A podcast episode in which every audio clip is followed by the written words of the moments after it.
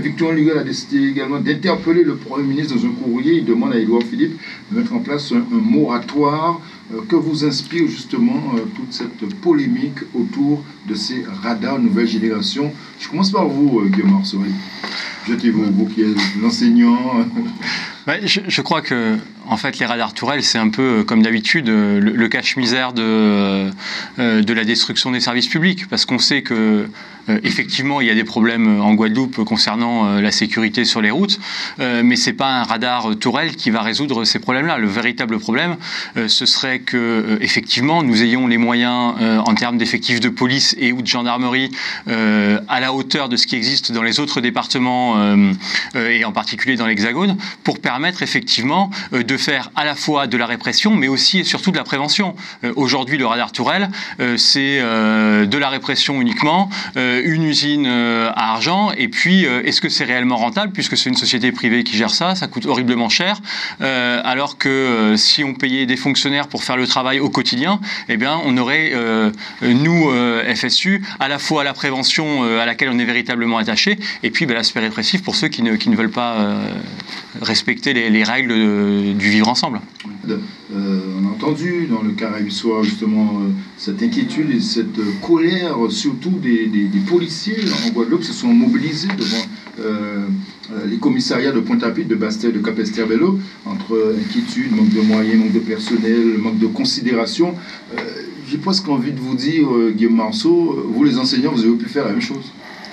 Ben, euh, c'est un peu ce qui se passe d'ailleurs en cette rentrée, si on regarde bien, hein, puisque euh, vous parlez des services de police. Euh, nous, aujourd'hui, on pleure Christine Renon, la directrice d'école, qui s'est suicidée dans son école à Pantin.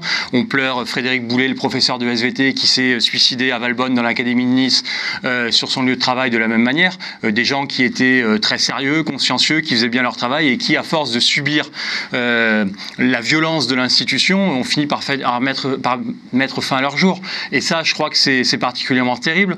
Euh, c'est pour ça qu'on appelle demain le jour de, de l'enterrement de ces... Euh, de ces deux personnes euh, à ce que tous les enseignants soient en noir euh, et fassent deux minutes de silence euh, pour la mémoire de ces gens. Donc en fait, on est dans la même situation que, que les autres fonctionnaires, hein, puisque les, les, policiers, les gendarmes sont des fonctionnaires, et le fait qu'ils qu'ils manifestent, eh bien, c'est ce qu'on dénonce depuis très longtemps, c'est tout simplement la désertion de l'État, la suppression des services publics, et à un moment donné, ce gouvernement libéral à force de détruire les services publics, euh, les abîme, dégrade le service au public, mais dégrade aussi euh, la vie des fonctionnaires, euh, qui sont des êtres humains comme les autres et qui ont le droit à la reconnaissance, qui ont le droit à être reconnus en tant que des professionnels. Et le mépris permanent conduit à des situations soit de de violence sociale avec euh, des manifestations, mais aussi dans, certains cas euh, à de la violence individuelle et à, des suicides qui sont absolument dramatiques et euh, dont on n'avait même pas l'idée de parler il y a quelques années. On va évoquer un autre sujet justement concernant le tourisme, puisque c'est le salon Top vous le savez, a débuté cette semaine à, Paris, à, Versailles précisément, à la porte de Versailles. Ce matin, c'était la grande présentation de la politique touristique de la Guadeloupe en présence d'Harry Chalus, le président de région, et du CTIG également, qui a défendu, bien évidemment, euh, sa politique. Avez-vous, euh, je vous laisse avoir vos, sentiments sur Guillaume Marceau, justement, sur cette politique euh, touristique Oui, bon, c'est difficile. Enfin, je ne maîtrise pas tous les, tous les sujets, mais c'est vrai que pour le. Non, mais d'un point de vue général, la véritable problématique du, tourisme, c'est comme on est une île, il faut que les gens puissent venir. et pour venir, il faut mettre en place des structures. Alors, le monsieur a parlé précédemment, monsieur Cornet a parlé précédemment des compagnies low cost qui, qui pouvaient exister euh, la véritable problématique, si on veut développer le tourisme aujourd'hui euh, dans une île, qui vit encore dans un fonctionnement quand même globalement néocolonial de ce point de vue-là, euh, c'est de mettre en place un véritable service public euh, de transport euh, qui permette d'avoir des billets à bas coût de manière pérenne. Et de manière pérenne, c'est pas en comptant sur une compagnie low cost qui va, selon ses intérêts, venir pendant une année ou deux, puis partir dans l'île d'à côté si on lui fait des frais d'aéroport moins chers, etc. Et donc, à partir de là, eh bien, ça voudrait dire que l'État français, vu qu'il tient à maintenir absolument cet engagement de, de service eh bien, il faudrait qu'ils les maintiennent réellement et que la région puisqu'il paraît que la région est très proche politiquement du gouvernement actuel, eh bien qu'ils en profitent pour mettre en place un service public non plus uniquement de Paris jusqu'à Pointe-à-Pitre, mais de développer aussi les connexions dans la Caraïbe et dans la Grande Caraïbe, c'est-à-dire euh, la Caraïbe qui va de Miami euh, jusqu'au Venezuela, parce qu'aujourd'hui, mmh. euh, un Guadeloupéen qui veut aller en vacances au Mexique, eh bien, il doit passer par Saint-Martin, Miami avant d'aller au Mexique, et donc de la même manière en réciproque, un Mexicain qui veut venir en Guadeloupe, ben, il vient pas parce qu'il peut pas, et un Américain, c'est aussi très, compliqué.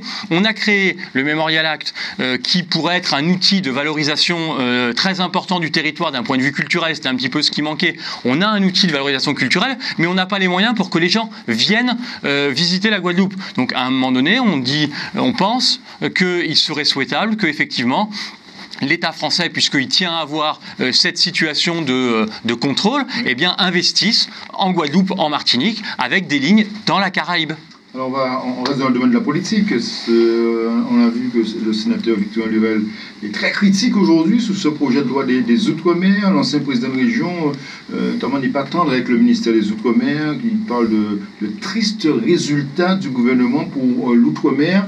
Euh, est-ce que là aussi, c'est un, il est dans une logique politique de l'opposition à tout va, ou au contraire, il a raison Marceau, d'interpeller, vous qui parfois vous dites que euh, le ministère de l'Éducation ne donne pas les moyens, est-ce que là aussi, euh, euh Victor Lurel dit Bah, je ne partage, pas les, euh, partage pas les idées de, M. Lurel, mais c'est vrai que le fait qu'il interpelle comme ça le ministre des Outre-mer, euh, c'est effectivement un minimum. Euh, alors certes, on va parler d'un territoire qui ne concerne pas directement M. Victorin Lurel, mais enfin qui se trouve à trois quarts d'heure d'avion d'ici et qui s'appelle Saint-Martin. on a eu le président de la République qui s'y est déplacé, on a le Premier ministre qui s'y est déplacé, le ministre de l'Éducation nationale qui est venu pour faire tout un ramdam avec la ministre des Outre-mer qui est venu insulter les enseignants qui avaient subi le le, cyclone Irma et qui euh, se débattait euh, avec des toitures arrachées en colocation pour essayer de faire cours aux élèves. Et on est plus de deux ans après ce cyclone. Et ce qu'on constate aujourd'hui, c'est que la situation n'a malheureusement pas évolué. Euh, c'est-à-dire que euh, on a repeint des façades, ce qui a permis au recteur Fourard de venir faire de belles photos devant le collège quartier d'Orléans. Mais ce qu'on oublie de dire, c'est que dans ce collège quartier d'Orléans, il y a encore dès qu'il pleut, euh, puisque euh, les, volets n'ont pas été réparés, eh bien, il pleut dans presque un quart des salles. on a une situation qui est dramatique au collège de Soiliga, qui n'a toujours pas été reconstruit, et on attend encore 14 fameux conteneurs pour permettre de, de faire cours normalement. C'est-à-dire qu'il n'y a pas assez de salles de cours pour faire cours. Il faudra quand même rappeler que sur ce territoire, depuis le mois de juin, on n'a toujours pas d'eau potable. Euh, et pourtant, on nous avait prévenu, on nous a expliqué qu'il y avait un retour à la normale. Enfin, je ne vais pas épiloguer sur l'ensemble des difficultés que dont souffrent les enseignants, les élèves et la population en général. Mais euh, ça ressemble plus à un véritable abandon des Outre-mer dans ce cas précis. Et euh, on peut s'inquiéter de la situation si un cyclone ou un tremblement de terre venait à frapper le territoire de la Guadeloupe, qui est beaucoup plus grosse en termes de population vu euh, ce qui ne se passe pas à Saint-Martin et qui devrait se passer pour préserver la population qui, je pense, a le droit euh, aux mêmes euh, services minimaux que le reste de la population française. Guillaume Marceau, on, va terminer, on approche la fin de cette émission. je voudrais savoir, après un mois, un mois après la rentrée scolaire, quel bilan faites-vous rapidement comme ça et comment s'annonce cette rentrée, cette, justement cette année scolaire 2019-2020 ben, Particulièrement difficile, puisque euh, on constate effectivement que les suppressions de postes de l'année dernière euh, euh, étaient complètement indues et complètement ineptes, puisqu'on a dû recruter dès le 1er septembre moult contractuels et non titulaires pour écoper et pour satisfaire les besoins. on voit une explosion d'heures supplémentaires et de services partagés qui créent des emplois du temps impossibles à tenir pour tout le monde et dont les élèves sont les principales victimes. Et puis on voit que sur le dossier de l'hygiène et la sécurité, eh bien rien n'avance euh, dans l'académie. Euh, les coupures d'eau euh, se multiplient. le conseil départemental et le conseil régional bottent en touche en faisant croire qu'il n'est pas possible de mettre des citernes en tête de réseau pour résoudre ces problèmes, pour que juste les enfants puissent avoir aller aux toilettes, etc. C'est bizarre.